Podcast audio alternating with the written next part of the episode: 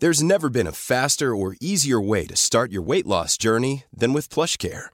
PlushCare accepts most insurance plans and gives you online access to board-certified physicians who can prescribe FDA-approved weight loss medications like Wigovi and Zepbound for those who qualify.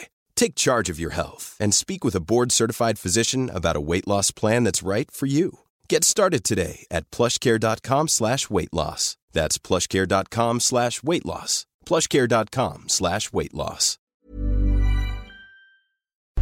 Porque el mundo actual no se entendería sin la economía y los negocios.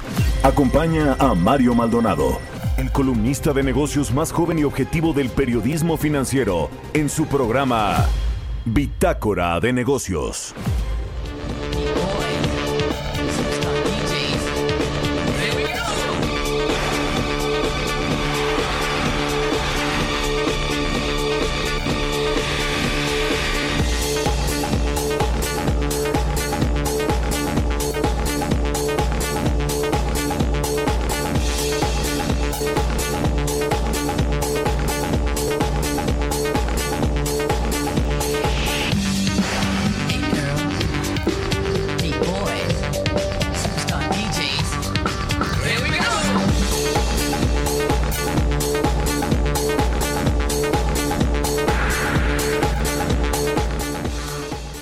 ¿Qué tal? ¿Cómo están? Muy buenos días, bienvenidos a Bitácora de Negocios. Yo soy Mario Maldonado y me da muchísimo gusto saludarlos en este viernes 23 de octubre del 2020, por fin viernes. Iniciamos este programa como siempre con un poco de música. Estamos escuchando a los Chemical Brothers. Esta canción se llama Hey Boy, Hey Girl. Y esta semana iniciamos el programa con canciones de agrupaciones que destacaron en la década de los 90 este disco debut de los Chemical Brothers es de 1995 y bueno pues fue muy escuchado aquí le decía al equipo que pues yo me acuerdo yo creo que iba en la secundaria o en la prepa tal vez creo que en la secundaria pero bueno.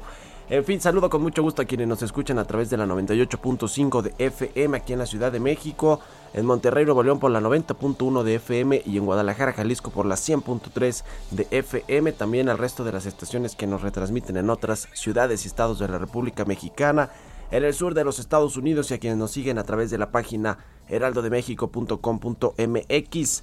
Bueno, pues vamos a entrar a la información, mucho de qué hablar sobre las elecciones de los Estados Unidos. Ayer fue el segundo debate entre, entre, Donald Trump y Joe Biden.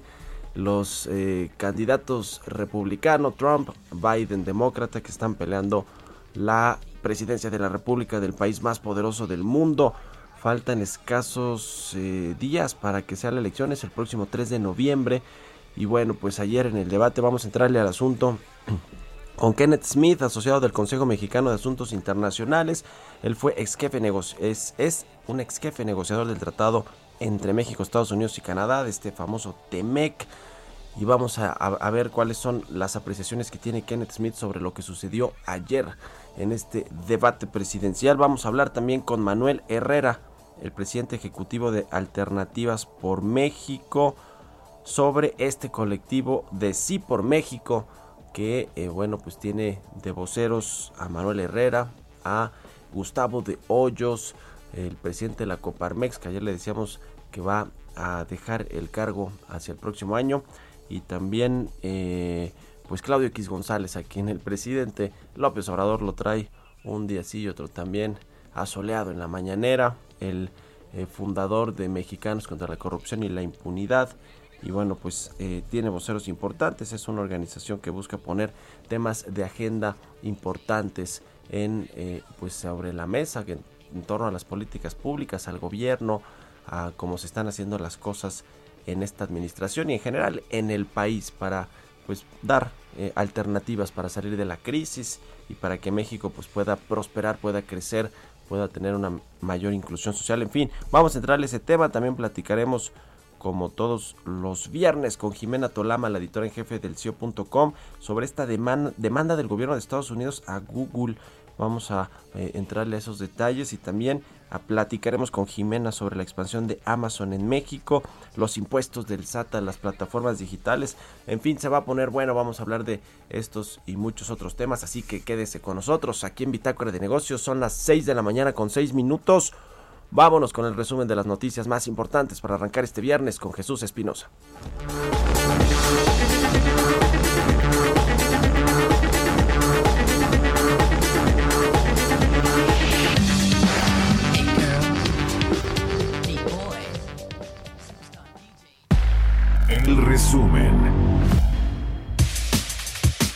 Arturo Herrera, secretario de Hacienda, consideró que la banca comercial en México ha mantenido niveles altos de capital, pero no ha utilizado las facilidades de liquidez que el Banco de México puso en marcha durante la pandemia y tampoco ha fomentado el otorgamiento del crédito.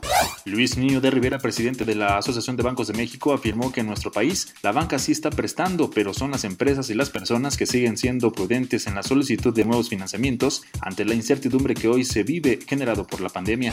Alejandro Werner, director del Departamento del Hemisferio Occidental del Fondo Monetario Internacional dijo que México tiene muchas alternativas para que siga teniendo cuentas fiscales sanas, pero para que el gobierno federal fortalezca su posición para implementar políticas sociales más fuertes y que las finanzas públicas se vuelvan más redistributivas, tiene que entrar a una discusión de una futura reforma tributaria.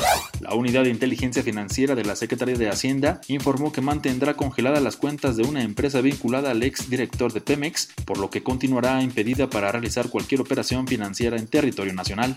Irene Espinosa, subgobernadora del Banco de México y Gabriel Llorio, subsecretario de Hacienda, coincidieron en que nuestro país no perderá el grado de inversión en el corto plazo pese a la crisis económica por la pandemia. Sin embargo, difirieron en la percepción de riesgo de Pemex y proyectos de infraestructura emblema sobre las finanzas públicas. Bitácora de negocios en El Heraldo Radio. El editorial.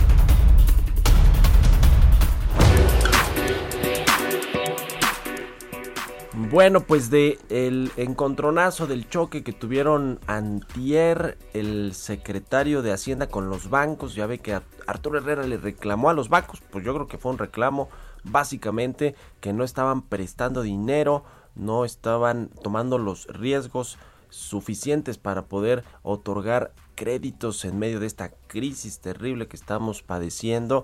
Y bueno, pues la banca le contestó ayer que pues no están prestando porque no hay demanda, porque no eh, la gente está siendo mucho más cautelosa en la solicitud de los créditos y por lo tanto, pues si no hay demanda, aunque haya oferta, no se colocan los créditos. Eso es lo que dice la banca. También eh, yo creo que se están curando un salud un poquito. Yo creo que sí han sido muy muy cuidadosos de no incrementar las carteras vencidas, los índices de morosidad, que tampoco es tan malo porque imagínese que nos cayera también una crisis en el sistema financiero sería terrible para la economía mexicana, para todo el sistema financiero. En fin, los bancos además tienen, pues son bancos privados, tienen la eh, directriz ellos de saber si se dejan aumentar el, la cartera vencida porque toman más riesgos en el otorgamiento de crédito, pues ahora hay muchas personas que seguro requieren dinero, requieren liquidez. El problema es si van a cumplir con los pagos de los financiamientos, ¿no? Tienen ellos que revisar el perfil de los clientes y saber si son sujetos de crédito, si tienen la posibilidad de pagar la capacidad de pago y bueno, pues con base en eso y otras cosas toman las decisiones los bancos, en fin. Pero bueno, ayer también hubo otro choque, yo no diría encontronazo, pero sí entre la Secretaría de Hacienda y el Banco de México. Este tuvo que ver con petróleos mexicanos, que es el otro gran tema de México, el otro gran lastre que tenemos en nuestro país con respecto a eh, si le tenemos que meter lana o no a Pemex, estamos echando dinero, dinero bueno al malo. Pemex es una empresa, pues la más endeudada del mundo para empezar en términos del sector petrolero, o sea, la petrolera más endeudada del mundo, cerca de 100 mil millones de dólares. Muchos de estos eh, recursos están colocados en los mercados internacionales, en los mercados de deuda, y bueno, pues cada vez nos sale más caro salir a refinanciar la, deuda de corto plazo de Pemex, eh, como lo vimos hace poco, con un eh, eh, porcentaje creo que de 6% de tasa de interés, cuando en el mundo se está pagando 0% o, o, o incluso tasas negativas o tasas de 1 o 2% por mucho y México pues pagando 6%. ¿Por qué? Pues por el riesgo país que tiene. Yo creo que en principio por la incertidumbre política y por el tema de eh, pues el, el, perfil que tiene Pemex, que no tiene grado de inversión, que tiene eh, pues un gobierno que está invirtiéndole a la refinación cuando el mundo no se está invirtiendo en este tema. Tiene un gobierno que le invierte poco a la exploración y producción, que marginó a las empresas privadas o es lo que quiere hacer En fin, como que todo lo que no se tiene que hacer lo está haciendo este gobierno y pues eso aumenta el riesgo para petróleos mexicanos. Así que bueno, ayer Irene Espinosa, la subgobernadora del Banco de México, dijo que pues es cada vez un riesgo mayor, más latente para las finanzas públicas del país, toda vez que Pemex quizá requiera más inyecciones de capital por parte del gobierno, inyecciones directas de capital o eh, tal vez también eh, que le eh, beneficien en términos fiscales, que relajen más y más todavía este régimen fiscal que tiene Pemex. Por, el lado de, la, de, la, Secretaría de Hacienda, Gabriel Llorio decía, oye, pero a ver, no, Pemex nos contribuye con 900 mil millones de pesos todos los años, es un baluarte para nuestro país y para las finanzas públicas. Pues sí, pero pero se está manejando mal. Petróleos mexicanos, eso que no nos quepa Bueno, ¿usted qué opina? Escríbame a mi cuenta de Twitter, arroba Mario Mal, y a la cuenta arroba Heraldo de México. Son las 6 con 12 minutos. Economía y mercados.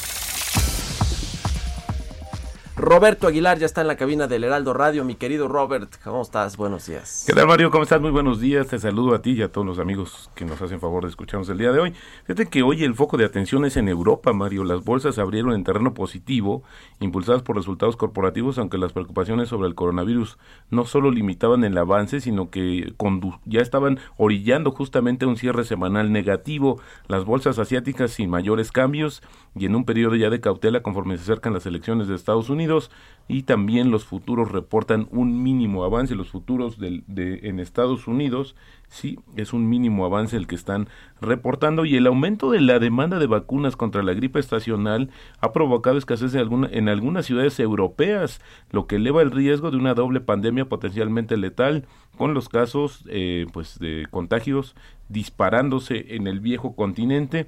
Y bueno muchos gobiernos han incrementado este año los pedidos de dosis y han lanzado campañas para animar a los ciudadanos a vacunarse. Y bueno por los beneficiados las empresas como Glaxo Sanofi y Abbott pues son los que han aumentado el suministro en Europa en un promedio de 30% en previsión de una mayor demanda. Acá, eh, por cierto, en México todavía en la en el en la oferta de, privada de hospitales no hay todavía la vacuna contra la influenza y la actividad económica de la, de la zona euro, Mario, volvió a caer este mes cuando una segunda ola del coronavirus se extendió en todo el continente, lo que aumentó la expectativa de una recesión doble.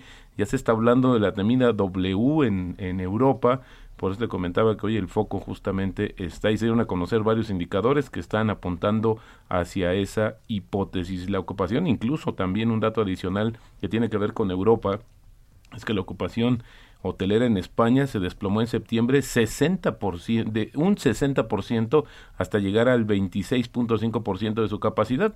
Bueno, tú sabes que en España uno de los principales fuentes de ingresos es justamente el turismo ya estaban en una recuperación, pero ahora esta segunda ola de contagios pues está nuevamente afectando a este sector turístico que como te decía es uno de los principales motores económicos del país. En agosto la ocupación hotelera había sido de un insólito 44.2%, pero ya se regresó prácticamente a la mitad. Fíjate que ayer el dólar subió eh, desde mínimos de siete semanas ya que volvían a disminuir las esperanzas de un paquete fiscal en Estados Unidos antes de las elecciones de noviembre y subían los casos justamente de coronavirus a nivel mundial, lo que alimentaba la demanda de activos seguros como justamente es el dólar. Sin embargo, la divisa empezó a ceder parte de sus ganancias luego de que la presidenta de la Cámara de Representantes, Nancy Pelosi, pues dijera que los negociadores tienen eh, progresos en las reuniones con el gobierno para aprobar otra ronda de ayuda financiera y que la ley podría elaborarse muy pronto. Pues sin embargo, esta situación, Mario, esta indefinición, pues está favoreciendo justamente a las eh, monedas eh, emergentes. De hecho, nosotros ya estamos cotizando en 20.90, es decir, debajo de los 21 pesos, y tenemos ya una ganancia acumulada, una recuperación acumulada en el mes de 5.32%, pero eso sí, si lo medimos en términos anuales, seguimos teniendo una depreciación de doble dígito, es decir, de 10.4% ciento Y ayer, Mario, pues la Administración de Alimentos y Medicamentos de Estados Unidos aprobó el, antiviral Remdesivir, de, eh, de la empresa Gilead para el tratamiento de pacientes hospitalizados con COVID-19, lo que la convierte en el primer y único fármaco autorizado para la enfermedad en Estados Unidos. Hay que comentar o hay que reconocer que Remdesivir fue administrado, eh, es administrado por vía intravenosa y fue uno de los medicamentos utilizados para tratar al presidente de Estados Unidos, pero el tema es que la Organización Mundial de la Salud apenas la semana pasada dijo que su ensayo global sobre las terapias para el COVID-19 pues encontró que en el Remdesivir no tiene un efecto sustancial en la duración de la estadía hospitalaria de los pacientes o en las posibilidades de supervivencia. El estudio no ha sido revisado por expertos eh, externos, pero pues es interesante porque como tú sabes hay un eh, enfrentamiento, por así decirlo, entre la OMC y Estados Unidos, país que por cierto ya abandonó este organismo mundial. Pero fíjate que Remdesivir se va a vender bajo la marca eh, Becluri y cuesta 3.12 dólares para un tratamiento de 5 días o 2.34 dólares para compradores gubernamentales. Y ayer las acciones de esta compañía pues subieron cerca de 5% luego del cierre del mercado. Y luego los jefes negociadores de Reino Unido y la Unión Europea se reunirán hoy para entablar intensas negociaciones sobre un acuerdo comercial de última hora que evitaría un final tumultuoso de la crisis del Brexit de cinco años. El Reino Unido abandonó la Unión Europea en enero, pero las dos partes están tratando de cerrar un acuerdo que regirá casi un trillón de dólares de comercio anual antes de que la membresía informal, conocida como el periodo de transición, finalice justamente el 31 de diciembre, pues todavía en el limbo también esta situación del Brexit, Mario. Y bueno, pues ya lo comentaba eh, en el resumen, eh, justamente eh, Jesús sobre los, las declaraciones que hizo ayer el subsecretario de Hacienda, Gabriel Llorio, sobre el tema de la deuda soberana, que descartó que se pierde en el corto plazo. Sin embargo, fíjate que es interesante retomar, ayer comentamos muy rápido lo que hizo el, el justamente el secretario que se fue a la yugular también con las calificadoras, hablando de que incluso a través del G20 hay una cierta moción hacia estas calificadoras, de que sean un poco más eh, conscientes de lo que está pasando en el mundo.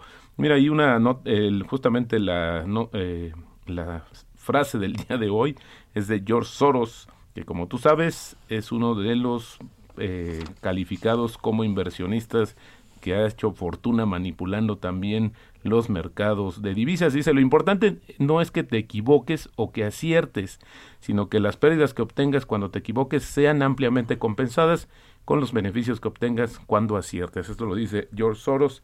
Un, bueno, pues la verdad es que para muchos es un un oráculo de las inversiones. Un modelo a seguir, ¿no? De George Soros y bastante importante. Hay que comentar que es un eh, es húngaro de origen judío y naturalizado estadounidense y presidente del Soros Fund Management y fundador de Quantum Fund. Así la presencia de este inversionista en el mundo. Y el tipo de cambio, Mario, como te comentaba, pues debajo de los 21 se mantiene ahorita en estos momentos en 2091. 2091. Gracias, Robert. Al contrario, muy buenos días. Roberto Aguilar, síganlo en Twitter, Roberto AH. Vamos a otra cosa.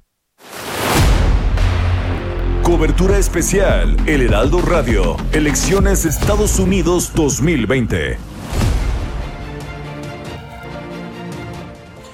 Está en la línea telefónica y me da mucho gusto saludarlo, Kenneth Smith, asociado del Consejo Mexicano de Asuntos Internacionales y ex jefe negociador del Tratado entre México, Estados Unidos y Canadá, el TEMEC. ¿Cómo estás, Kenneth? Muy buenos días. Parece que no tenemos todavía en la línea telefónica Kenneth Smith o algo está fallando. ¿Ya me escuchas, Kenneth? Buen día. No, no lo tenemos todavía. Bueno, vamos a platicar con Kenneth Smith sobre este debate presidencial que se llevó ayer en los Estados Unidos, en la localidad de Nashville, Tennessee. Y bueno, pues no fue tan duro, tan ríspido como el primer debate, pero sí hubo los ataques por parte de los dos candidatos a la presidencia de los Estados Unidos. Ya que recuperamos la, la, comunicación con Kenneth Smith. Kenneth Smith, muy buenos días. Gracias por tomar la llamada. Yo daba un poco ahí de introducción sobre el debate de ayer. ¿Qué te pareció? ¿Quién ganó el debate de este jueves en los Estados Unidos, en, Nashville, Tennessee? Muy buenos días, me da muchísimo gusto estar contigo. Gracias. yo pienso que fue definitivamente un debate mucho más civilizado primero que vimos y yo creo que esto al final de cuentas ayudó a Biden porque le permitió entrar en mayor detalle en los temas sustantivos. Este, al final de cuentas, si ves un poco las encuestas, yo creo que no va a tener un impacto muy fuerte en cambiar las posiciones de la gran mayoría del electorado estadounidense. CNN reporta eh, la victoria de Biden por 53% a, a 39, mientras que Fox News señala que ganó Trump con 74%. Entonces, lo que esto nos indica es que las personas que ven este tipo de, de programas, que se enfocan, que son más liberales, los que ven CNN y más conservadores los que ven a Fox, que hay una percepción ya bastante sólida de por quién van a votar.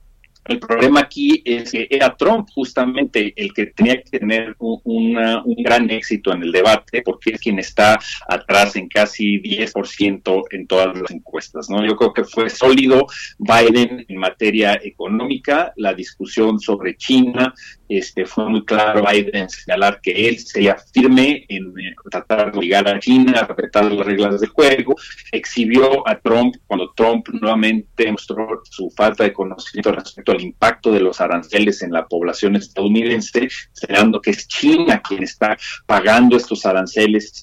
Biden señaló eh, atinadamente que los apoyos tuvo que dar Trump al campo estadounidense al ver afectado por, por el cierre del mercado chino, que en realidad es el contribuyente estadounidense quien está pagando esos aranceles. Entonces yo creo que la parte relacionada en temas internacionales habló de China, no se tocó en realidad el tema eh, de, de Temec, fue fuerte Biden en estos temas.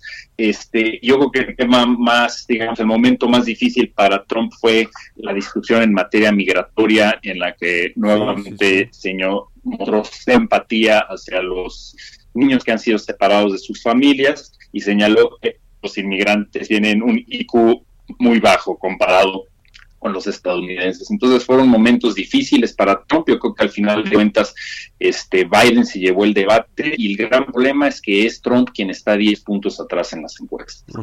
¿Cuánto va a pesar el voto latino?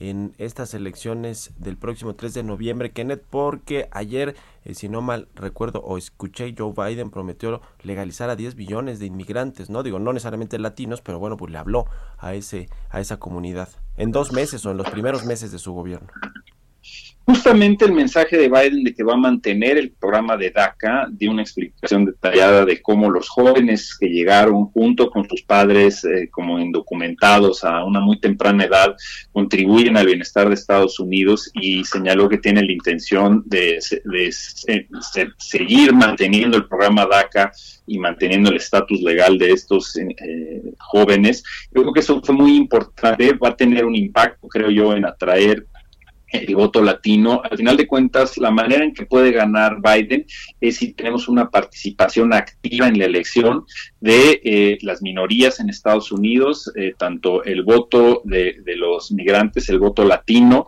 este, y no solo mexicoamericanos, sino el resto de los latinoamericanos que eh, ya tienen este, un estatus de ciudadano y pueden votar en Estados Unidos, pero también el voto afroamericano y el voto de las mujeres. Son los tres elementos que le faltaron a Hillary Clinton para poder ganar en 2016 y ahora Biden está haciendo un esfuerzo muy enfocado para tratar de atraer ese voto voto.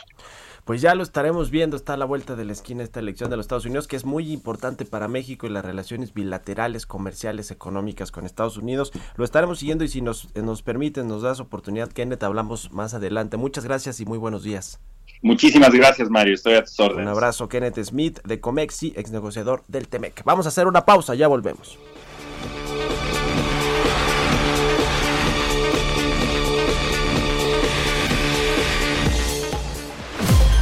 Continuamos en un momento con la información más relevante del mundo financiero en Bitácora de Negocios con Mario Maldonado. Regresamos. Heraldo Radio, la HCL se comparte, se ve y ahora también se escucha. Estamos de vuelta en Bitácora de Negocios con Mario Maldonado. Entrevista.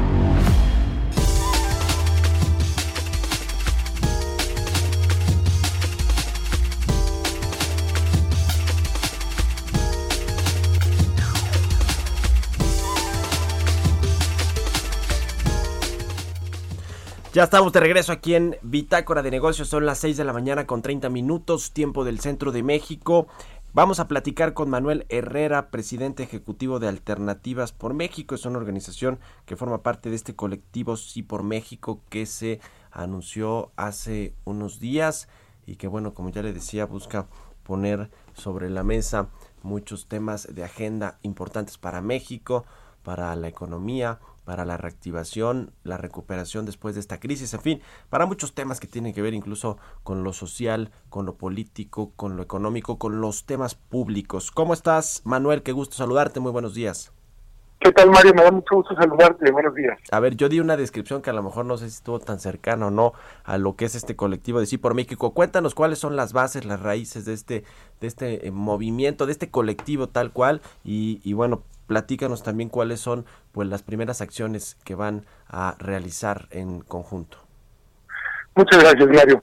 Bueno, primero decirte que Sí por México es un movimiento que nace de una red de organizaciones de la sociedad civil, eh, pues que hemos venido trabajando eh, después de haber identificado la necesidad eh, urgente de tener una agenda ciudadana y de que esta la suman los partidos políticos como suya, eh, Mario.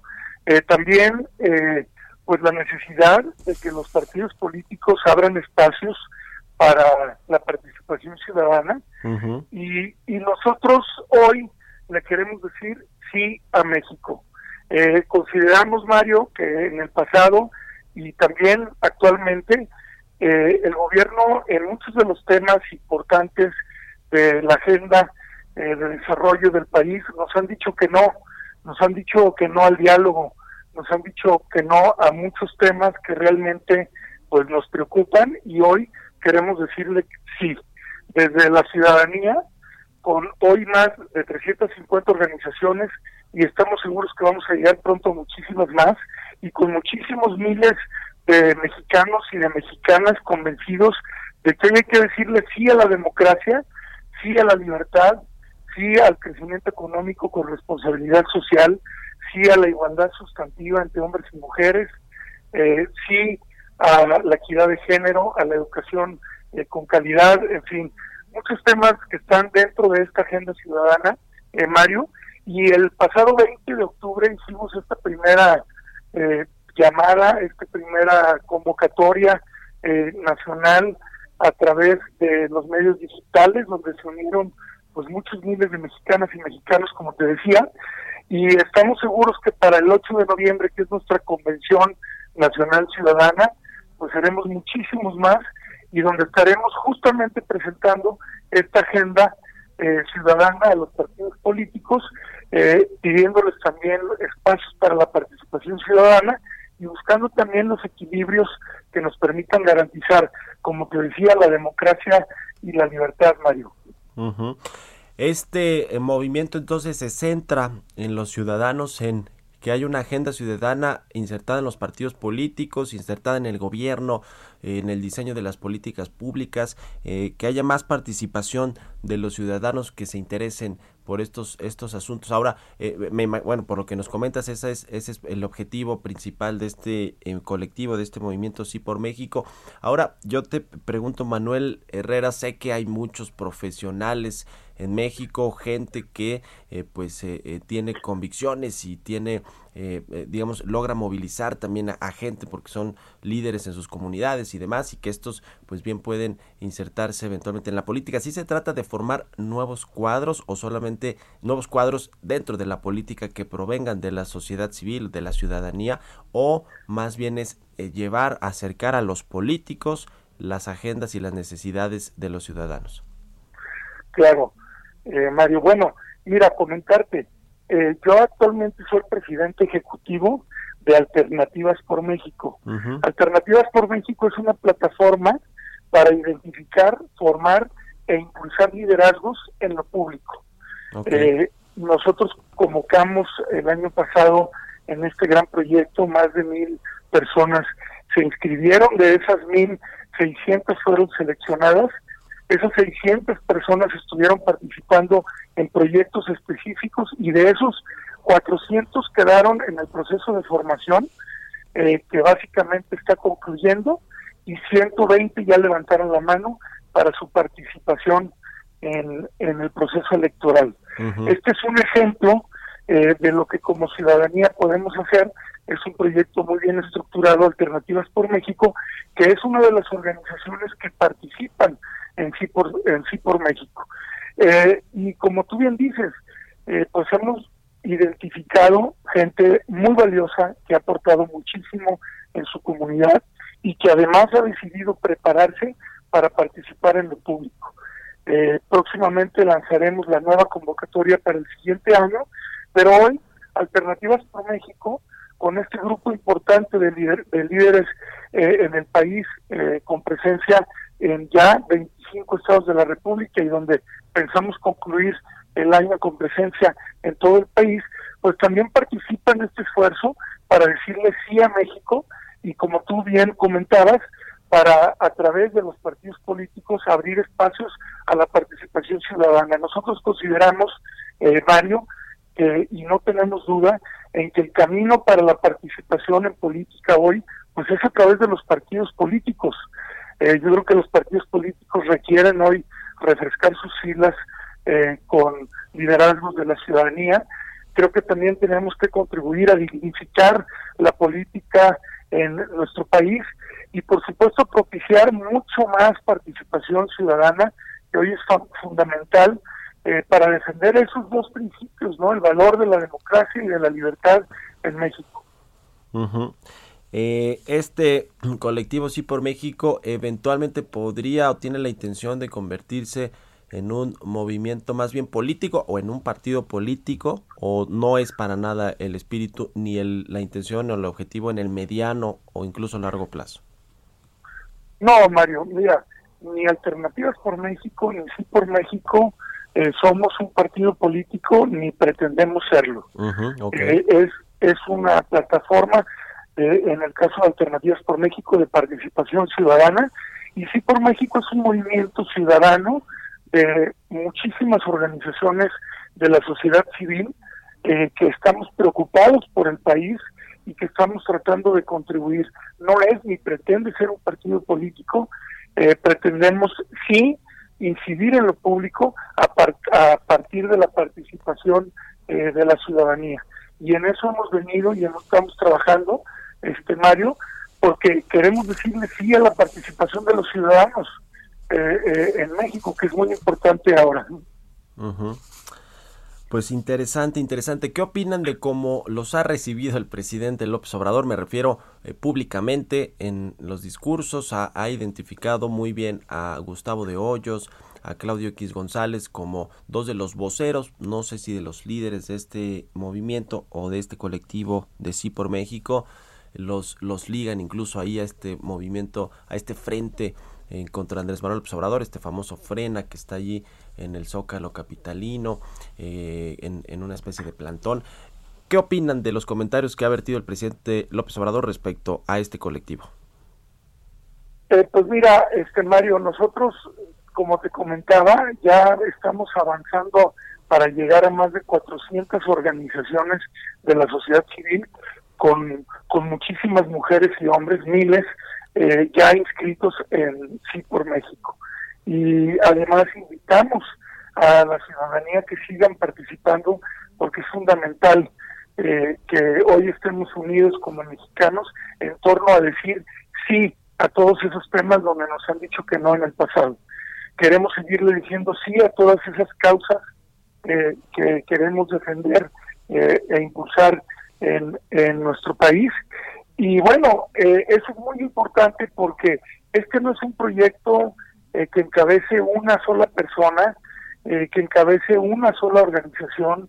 Hemos claramente dicho que no hay organizaciones que estén por encima de otros. Esta es una red de organizaciones donde somos incluyentes, donde no estamos relegando a nadie y donde son bienvenidas todas aquellas mujeres y hombres eh, que realmente quieran defender la libertad, la democracia eh, y todos estos aspectos de la agenda que hemos comentado.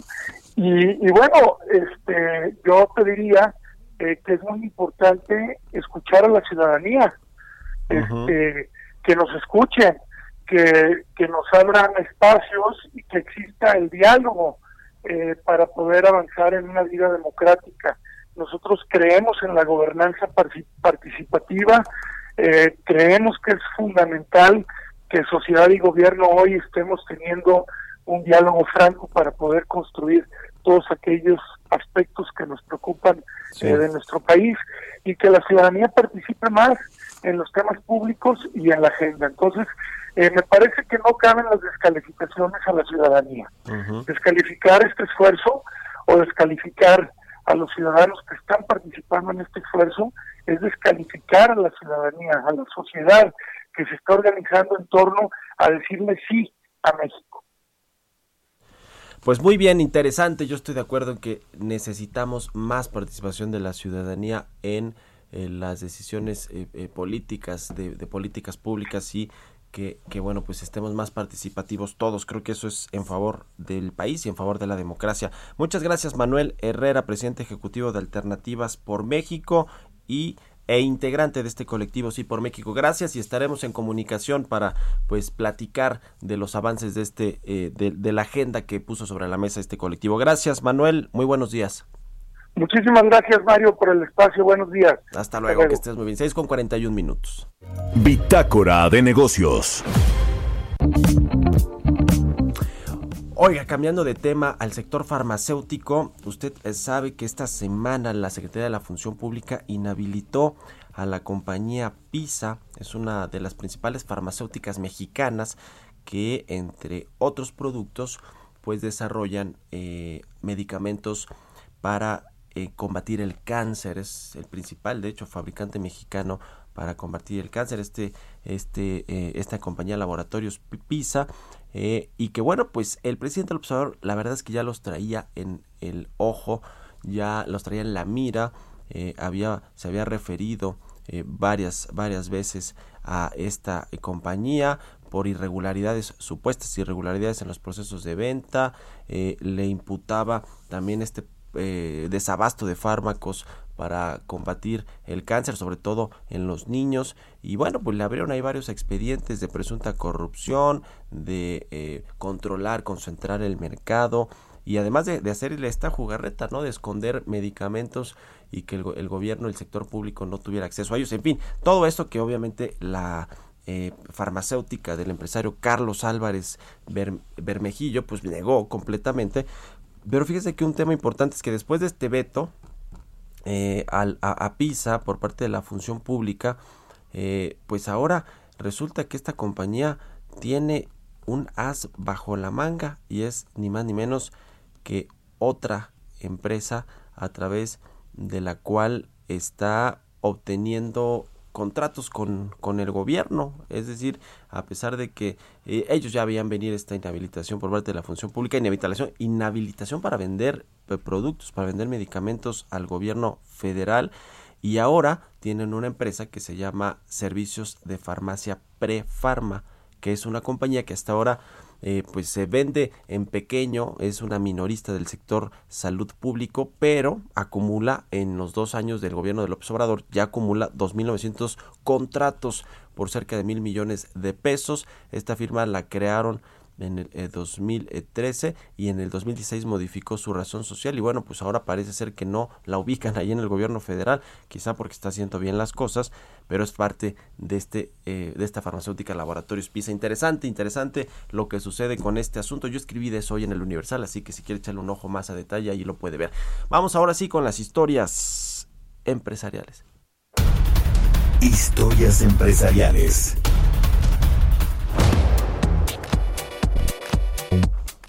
Bueno, ya nos platicaba Roberto Aguilar al inicio de esta semana sobre este análisis que está haciendo Adidas de eh, la posible venta de Reebok. Adidas negocia esta venta para el próximo año. Vamos a escuchar esta pieza de Giovanna Torres. El fabricante alemán de artículos deportivos Adidas busca comprador para Reebok en plena pandemia. 15 años después de hacerse con la compañía estadounidense, la empresa está finiquitando las negociaciones para su venta. El objetivo es culminar la operación en marzo del 2021. El importe de la operación no ha trascendido, pero según las afirmaciones de la revista Manager Magazine, Reebok ha reducido su valor contable en casi la mitad, hasta 842 millones de euros en los últimos dos años. De propiedad alemana pero con sede en Estados Unidos, Reebok fue fundada en Reino Unido en la década de 1950 por los nietos de Joseph William Foster, quien había creado algunas de las primeras zapatillas con clavos en la década de 1890. Cuando Adidas compró Reebok en 2016, la firma estadounidense generaba aún ventas valoradas en alrededor de 2 millones de euros.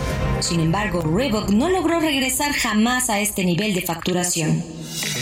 En 2014, las ventas de Adidas consiguieron remontar hasta alcanzar los 1.740 millones de euros, pero en 2015 se desplomaron de nuevo hasta los 1.600 millones de euros. A todo ello se suma que Adidas no atraviesa actualmente por su mejor momento. En el segundo trimestre del año, las ventas del grupo germano se desplomaron un 35% hasta los 3.600 millones de euros como consecuencia de la crisis del coronavirus. La publicación también señala que entre los potenciales compradores se encuentran BF Corporation y el grupo chino Ant Sports, que se encuentra en plena fase de expansión tras tomar el control de Amer Sports en 2019. Para Bitácora de Negocios, Giovanna Torres. Innovación.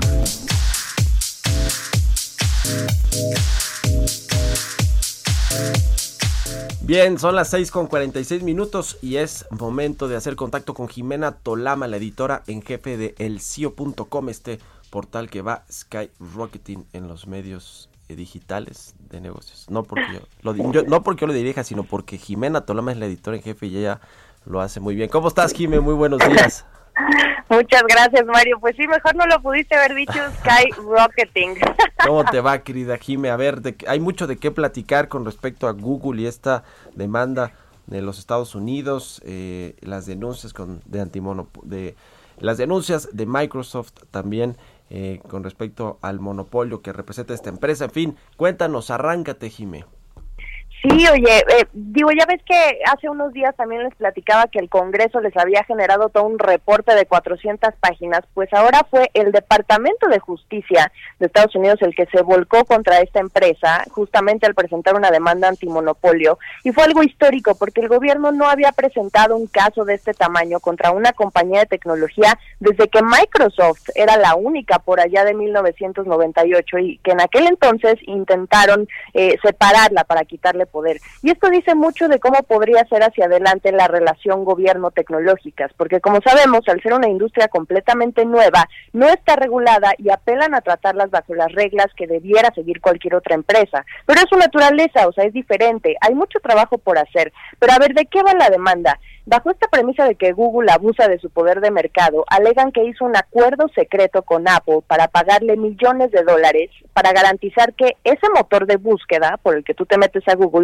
ya viniera predeterminado cuando tú compras un iPhone. Hasta ahí todo bien, porque si sí si, se dan estos contratos en caso de que tú quieras ser el buscador predeterminado. La historia se complica al darte cuenta que son dos empresas preponderantes las que hacen el acuerdo y todo surgió a partir de la evidencia de un correo interno de un colaborador presente en esas negociaciones, en el que confirmaba que Google y Apple querían trabajar como si fueran una misma empresa, o sea, lo dijeron literalmente y así tener más ganancias.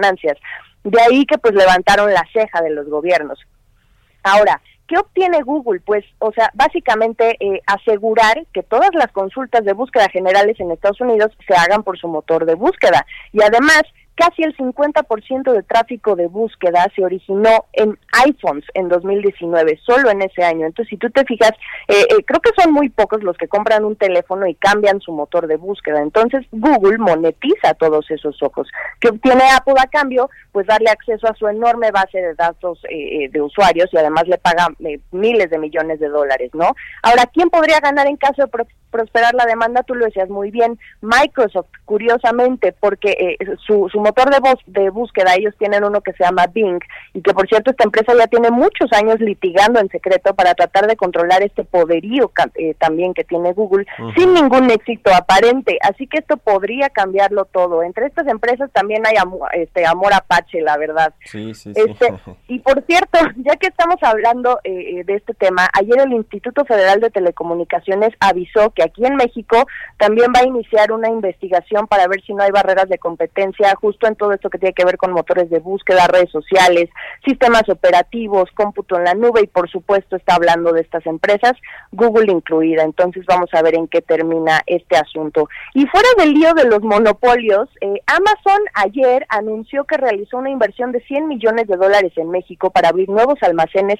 en lugares estratégicos que le ayuden a mejorar su operación logística y de entregas desde el norte y el Bajío, específicamente en Monterrey y Guadalajara. Entonces ahí va a poner dos centros logísticos y también otras oficinas por ahí en el Estado de México y estaciones de servicio. Por supuesto es algo que tiene muy contentos a los gobernadores de estos estados porque les beneficia la generación de empleos directos e indirectos pues tan necesarios ahorita que se requiere de recuperar lo perdido por la crisis económica en la que nos sumimos, la verdad. Entonces, eh, México ahorita ya tiene como cinco centros logísticos, eh, es bastante bueno su crecimiento y, tiene eh, ya más de 144 mil metros cuadrados ocupados, ¿no? Entonces sí es importante. Y por último, Mario, eh, una actualización de lo que sucedió esta semana en la Cámara de Diputados, ya ves que se aprobó la miscelánea fiscal porque en lo que se refiere al cobro de impuestos por ingresos mediante plataformas digitales hubo un par de cambios. El primero, se incluyó la posibilidad de bloquear el acceso a Internet a las plataformas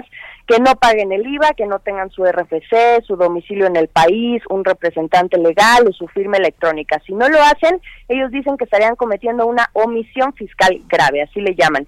Y también consideran establecer ahora una tasa de retención única para las personas que trabajan en estas plataformas como Uber, Airbnb o Rappi, que son las categorías de transporte, hospedaje, entregas.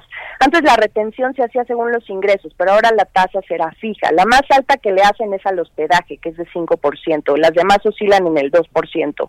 Aún falta que esto se discute en el Senado y en lo que sucede, ayer ya salió la primera plataforma a pedir esta eh, consideración a la tasa, fue Mercado Libre, porque dice que el 77% de sus vendedores se verían afectados. Para ellos la tasa sería de 2.4% y la consideran alta porque dicen que algunos no llegan ni a los 25 mil pesos de ingresos, entonces están proponiendo bajarla a 1%. Hay que recordar que, como tú bien sabes, la recaudación ahorita es el brazo del que se está agarrando el gobierno para atraer ingresos. Entonces, pues ya veremos en las discusiones qué tanto ceden en los próximos días, Mario. Pues sí, los consumidores o los usuarios finales eh, no se van a ver tan afectados, o sí, Jimmy, o sea, son más bien eh, impuestos que eh, se le están pidiendo a las empresas que no tienen muchas oficinas en México, la mayoría de estas, y no, y no enteraban estos impuestos al SAT, ¿no? Y es lo que, lo que hizo el, el, el Servicio de Administración Tributaria, pero no necesariamente va a afectar directamente a los usuarios, ¿o sí? O, o si se o si Va, se los van a trasladar o cuál es el tema a ver sí, cuéntanos. sí por supuesto sí por supuesto el impuesto se traslada a, a, las personas. Esto ya viene eh, desglosado cuando te llega tu, tu factura tu estado de cuenta al servicio al que te hayas tu suscrito mm. o, en, o la plataforma en la que estés trabajando es es el IVA básicamente. Pero es justo por eso no es es, es el pleito que ya traen desde el paquete económico del año pasado en donde eh, ellos piden que, que a estas empresas se les cobre no recuerdo ahorita bien eh, la cantidad eh, pero se, se, les cobra estos, eh, bueno, se les desglose esta, esta, esta tasa, porque pues son empresas que están operando aquí y, y, no tenían su domicilio fiscal, entonces es justo ahora lo que están tratando de hacer y de ahí viene esta eh, pues amenaza del apagón, ¿no? Por si no tienen su RFC, su domicilio fiscal, etcétera. Entonces falta el Senado, todavía falta ver si sí se aprueba o no, pero pero ya está en marcha. Pues el SAT poniendo a raya a todos, sin excepción. A todos. ¿No? Bueno, gracias, Jimena. ¿Cuáles son tus redes sociales donde te puede seguir la gente? Claro que sí, Jimena Tolama en, en Twitter, arroba Jimena Tolama, y el CIO, por supuesto, arroba el CIO, ahí lo pueden encontrar toda la información referente a estos temas que aquí platicamos. Muchas gracias, Jime. Buenos días. Que estés muy bien, Mario. Buenos días. Que estés muy bien. Buen fin de semana. Jimena Tolama, la editora en jefe del CIO. Pues con esto llegamos al final de Bitácora de Negocios. Quédense aquí en el Heraldo Radio con Sergio y Lupita y nosotros nos escuchamos el próximo lunes tempranito a las seis. Buen día y buen fin de semana.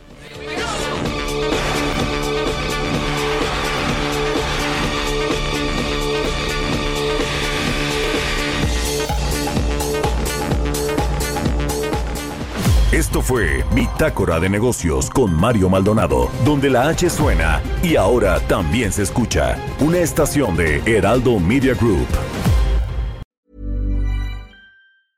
Mom deserves the best, and there's no better place to shop for Mother's Day than Whole Foods Market. They're your destination for unbeatable savings, from premium gifts to show-stopping flowers and irresistible desserts. Start by saving 33% with Prime on all body care and candles. Then get a 15-stem bunch of tulips for just $9.99 each with Prime. Round out Mom's menu with festive rosé, irresistible berry chantilly cake, and more special treats. Come celebrate Mother's Day at Whole Foods Market.